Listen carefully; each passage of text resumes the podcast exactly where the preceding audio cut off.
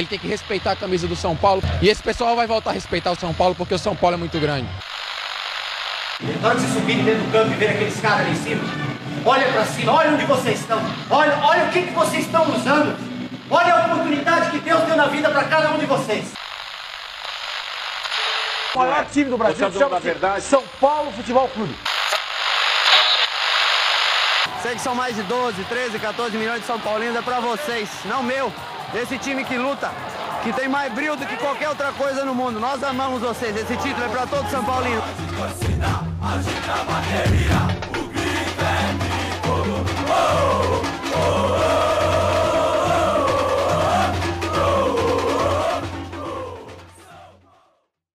Esse podcast é apoiado pela SPFC Estatística, uma das maiores páginas de análises esportivas do nosso tricolor do Morumbi.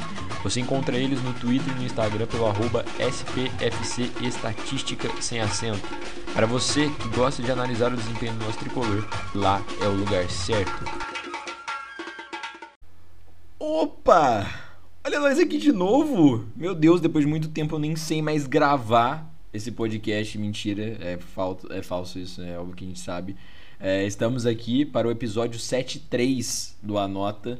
É, depois de alguns episódios de pausa, não foi por conta da série horrível que esse time vem passando, foi por conta de um foco maior que a gente está dando principalmente para as nossas redes sociais, para o YouTube, para outras plataformas, que estamos produzindo conteúdos mais jornalísticos na parte escrita, né? Então tem bastante coisa saindo por lá, praticamente três por semana aí, três editorias quase por semana que a gente está escrevendo.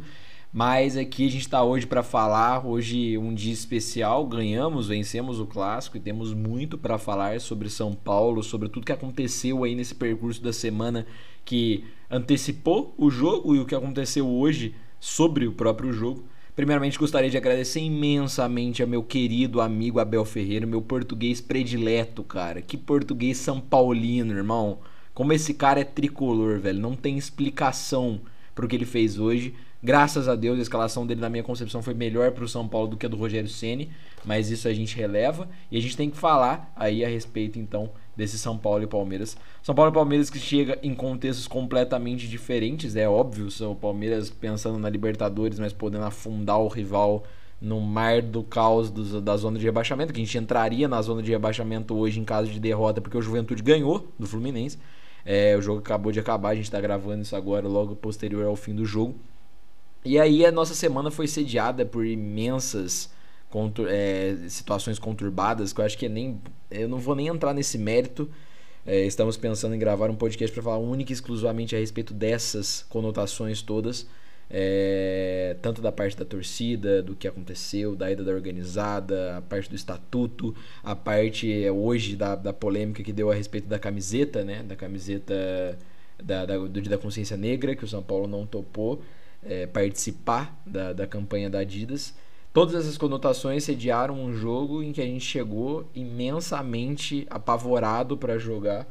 É, e mesmo assim o futebol ele é maluco e o São Paulo amassou o Palmeiras em casa muito por conta da escalação, bato nessa tecla de novo. Não acreditem, igual acreditaram no jogo contra o Inter, que o São Paulo foi, meu Deus, esse time é maravilhoso. Não, o time do São Paulo, ele perdeu em muitas coisas e perderia para um time misto do Palmeiras que tivesse quatro ou cinco peças titulares.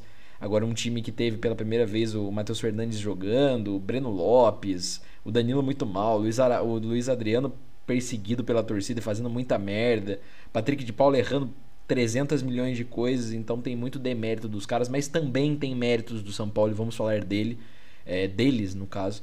É um jogo que pela primeira vez em algum tempo o São Paulo joga, é, sabe jogar com a aproximação dos três atacantes da linha de três que tem no ataque. O no primeiro gol é claro essa situação. O Luciano puxa uma parte da marcação, o Rigoni puxa a outra e o Gabriel Sara perfura por dentro e mete aquele golaço é, clássico dele, né? Essa chapada que ele mesmo fala em, vários momentos que ele precisa aproveitar mais do chute dele de fora da área, principalmente. Ele falou isso até na entrevista que tem pro, pro próprio São Paulo recentemente, é, antes do jogo contra o Inter, se eu não me engano.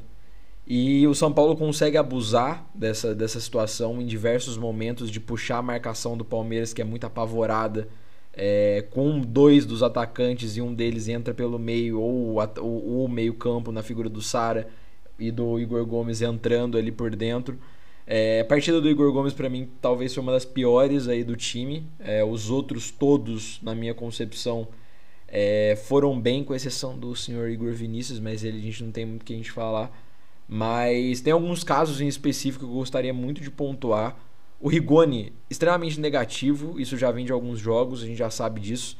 É, o Vitor Bueno é o grande destaque para mim, é, aleatório dessa situação toda, porque não é de agora, não é de ontem, não é de anteontem, são de dois jogos pelo menos, que a melhor substituição do Ceni entra e é o Bueno. O Bueno muda um pouco a figura e isso é bizarro de falar isso. Eu não, não sei como eu estou falando isso em 2021, no dia 17 de novembro. Mas hoje ele jogou muito bem. Teve uma chance de uma finalização na trave, teve outras situações de jogo que ele conseguiu construir ali, puxar muito dessa marcação, segurar um pouco mais a bola, ter esse chute de fora da área. Ainda erra em muita coisa, mas vem se mostrando até em comparação com o Rigoni da vida hoje preferiria o Bueno. O Rigoni tá muito esquisito o que ele vem jogando. Tá muito mal no que na, nas tomadas de decisão isso compromete o time hoje. Poderia ter comprometido, por exemplo, em duas chances pelo menos. Nestor para mim foi muito bem como sendo colocado como o único volante de marcação de um time que tem Danilo, Patrick de Paula, que tem outros caras no meio-campo mais fortes do que ele e ainda assim conseguiu ser muito combativo foi bem o Nestor na partida de hoje. E, cara, Arboleda e Volpe, para mim, são os dois outros, outros destaques que eu quero pontuar a respeito desse São Paulo. Além da, da, da forma como o time se postou com muita raça e muito foco na partida, nos 90 minutos da partida, por mais que perdeu um caminhão de chance, o São Paulo foi focado na partida, né? Disputou todas as bolas, era muito mais dedicado que o Palmeiras. O Palmeiras era um time enjoado, parecia, parecia que era um time que não queria jogar a partida. É, o Arboleda para mim foi espetacular. E o Volpe também merece um puta destaque, tá? Volpe que foi o único cara vaiado praticamente pela torcida quando perdeu pro Flamengo, sem contexto, não, não faz sentido o que aconteceu.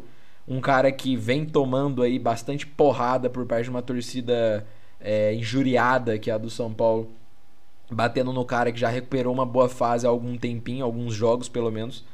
E hoje foi bem, em pelo menos umas três bolas ali. Eu não vi ninguém comentando dele, mas eu queria fazer essa menção. É, quero muito saber o que o Matheus tem a dizer. Quero muito mesmo. Faz, faz tempo que a gente não viu o Matheus puto e essa fase aí, meu Deus, o que a gente aguentou no WhatsApp de discussão. Jesus Cristo.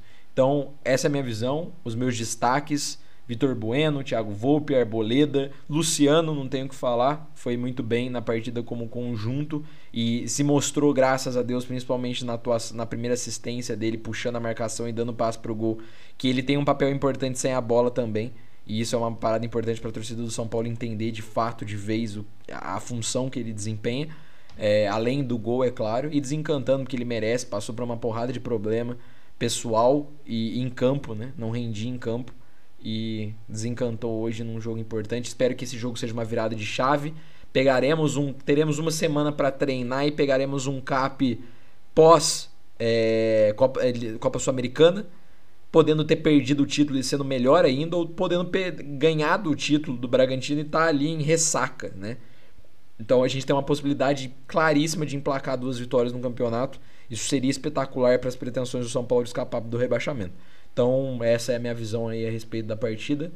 Agora com vocês, a opinião do Matheus a respeito do que foi São Paulo 2, Palmeiras 0. Cara, assim, começando pela, pela escalação, né?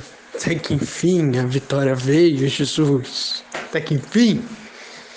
Sai essa praga de cima da gente. Sai. A, a, a rodada foi horrível, foi horrorosa. Juventude ganhando, horrível, tudo, tudo para dar errado, mas a gente falar ganhou do Palmeiras até que enfim, para sair essa zica, né? Começando agora sim, começando pela escalação. Cara, assim, não gostei muito, para ser bem sincero, sobre principalmente sobre Igor Vinícius, né, que mas não fez uma partida muito ruim. Mas não fez uma partida muito ruim e assim, acho que meio errado dizer isso, mas o Miranda não me agradou muito também, porque, né, acho que o Léo tá vivendo uma fase melhor e tal, na vida na carreira. E, então acho que seria melhor a, a entrada lá no lugar do Miranda. Mas como não comprometeu, né, então não vamos ficar falando muito. Agora, sobre a parte boa, digamos assim. Pô, Vitor Bueno jogou muito, jogou muita bola. Transição entre os atacantes foi muito boa. As, as trocas, as movimentações foram boas. Tanto que confundiu algumas vezes a, o ataque do Palmeiras. Teve até no primeiro tempo uma chance do Vitor Bueno que ele bota a bola na trave, né? O Everton até toca nela e ela bate na trave, mas o Vitor Bueno criou uma tabela ali, acho que foi com o Luciano, se eu não me engano. Rigoni meio destoando. Até acho que a substituição do Marquinhos deveria ter sido pelo lugar do Rigoni, que o Rigoni não tá muito bem. Desde a da ida do Crespo para a demissão né, do Crespo. Nem sei se demissão é a palavra certa a se usar, mas desde que o Crespo saiu no comando, o Rigoni teve a lesão e tal, não acabou voltando muito bem. E, cara, assim, Sara, nosso astronauta, né, não tem nem o que dizer, jogou muita bola mais uma vez. A gente sente muita falta do Sara, tanto ofensivamente quanto defensivamente, né, como a gente sofreu a falta dele contra o Flamengo. E, pô, golaço, né? Ele já tá pra marcar esse gol contra o Palmeiras há um bom tempo, né? Teve aquela bola na trave no, no Paulista, teve um outro chute dele no, na, nas, nas quartas do, da Libertadores que passou bem perto também. Ele tá um bom tempo para marcar esse golzinho contra o Palmeiras. E dessa vez ele acertou o pé. E não deu chance pro, pro Everton conseguir chegar na bola. Até que enfim, né? Pra nossa sorte. E depois teve o. Teve o gol do Luciano. Depois de 50 mil anos que ele não fazia um gol. E, pô, o gol do Luciano é aquele gol que. O gol da, da bobeira do, do outro time. Aí a gente acabou aproveitando, aproveitamos muito bem. O Luciano roubou a bola, avançou chutou, contou com o desvio ainda do, do Everton na bola, mas ela acabou tomando rumo do gol e a gente sai vitorioso desse jogo que contur, conturbadíssimo pra gente, né? jogo difícil, complicado. Ganhar lá na, no Allianz pra gente é muito difícil, sempre, né? Principalmente pro senhor Rogério Senna, que nunca tinha ganhado lá dentro, só tinha tomado pau. E até que enfim a gente consegue a gente e o Rogério conseguem, conseguimos a vitória para cima do Palmeiras lá dentro. E, cara, assim, três pontos essenciais. O São Paulo vai a 41 pontos, dá uma respirada na tabela, respira um pouco. E acho eu, né? Acho eu que, pô, a gente não pode mais contar com esses 45, 46 pontos, não, mano. Acho que a gente vai ter que fazer uns pontinhos a mais se a gente quiser ficar confortável, sabe? Porque, pô, o agora o Juventude vai foi para 39 pontos, se eu não me engano. Acho que é 39. Eles têm um jogo a menos e pô, a, a gente vai ter que ficar vai ter que ficar ligado. A gente não sabe ainda como é que vai ser o resultado do Bahia na próxima rodada contra o Sport, mas de qualquer jeito vai ser um jogo complicado também e vai ser muito difícil. Então assim, é, é pontuar. A gente não contava com essa vitória para cima do Palmeiras e ainda bem que ela veio. E precisam vir ainda essas vitórias que a gente tem para conquistar contra, contra o esporte, contra a juventude. A gente precisa ganhar esses jogos de, urgentemente, de qualquer maneira. Então é isso. Pelo menos a, a, vitória veio contra um time forte, que é o Palmeiras, por mais que seja reserva. É um time forte. E assim, veio de um jeito bom, né? A gente jogou bem. A gente fez uma boa partida. Não foi algo assim, nossa. Jogamos, conseguimos os dois gols e acabou. Não, a gente jogou bem, a gente foi consistente no jogo. Criamos bem e é isso, cara. O São Paulo volta a vencer, o São Paulo volta a respirar na tabela, volta. A gente volta a ser feliz um pouco, né? E pelo menos a gente consegue olhar um pouco melhor para o futuro. Eu que não estava mais olhando com, com uma afeição muito boa para o que viria a seguir. É isso. Alegria e descarregar um pouco desse sofrimento que estava sendo.